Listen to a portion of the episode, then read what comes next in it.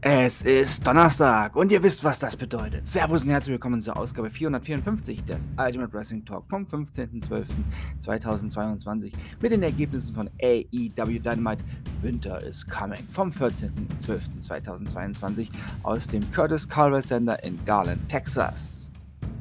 Best of Seven Six-Man Tag Team Match. Death Triangle gewannen gegen The Elite.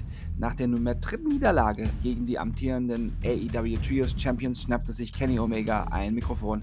Was nun folgte, sei weder für die Fans vor Ort noch für die Zuschauer ähm, an den TV-Geräten. Es gehe nur um Death Triangle.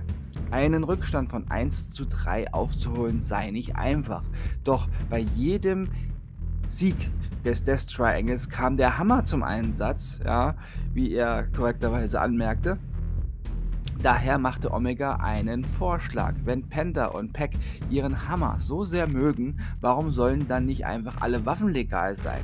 Das fünfte Match, was dann das erste Matchball-Match für Death Triangle wäre, soll ein No-Disqualification-Match werden. Sie haben es satt, nach den Regeln der Champions zu spielen. Doch wenn es keine Regeln mehr gibt, was dann? Ja, die Reaktion der Fans in der Halle sprach auf jeden Fall Bände. Die sind auf jeden Fall auch dafür. Und ich auch.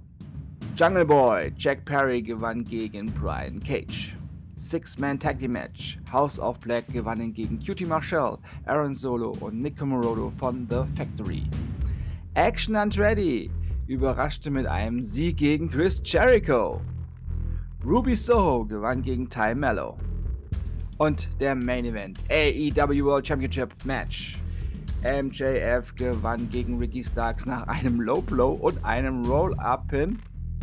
Ja, der triumphierende MJF begab sich nach seinem schmutzigen Sieg die Rampe hinauf um die Arena zu verlassen. Doch plötzlich begann die Musik von Brian Danielson zu spielen und MJF blieb nichts weiter als die Flucht durch die ZuschauerInnen. Während Danielson nicht den Blick von ihm abwandte, ja, die Weichen fürs nächste Titelmatch sind damit wohl gestellt. Danielson half dem unterlegenen Ricky Starks noch auf die Beine und reckte dessen Arm in die Höhe, womit diese Ausgabe von Dynamite schließlich endete. Und auch hier ist Schluss für heute. Ich sage Tschüss. Ich hoffe, euch hat diese Ausgabe gefallen. Ich bedanke mich bei euch fürs Zuhören und wünsche euch eine gute Zeit. Bis zum nächsten Mal beim Ultimate Wrestling Talk. Wir hören uns dann wieder, wenn ihr wollt und nichts dazwischen kommt. Samstag mit WWE Friday Night SmackDown, NXT Level Up und AEW Rampage. Die volle Packung Packung Wrestling fürs Wochenende. Denkt immer daran, alles ist besser mit Wrestling. Bleibt gesund und sportlich. Euer Manu.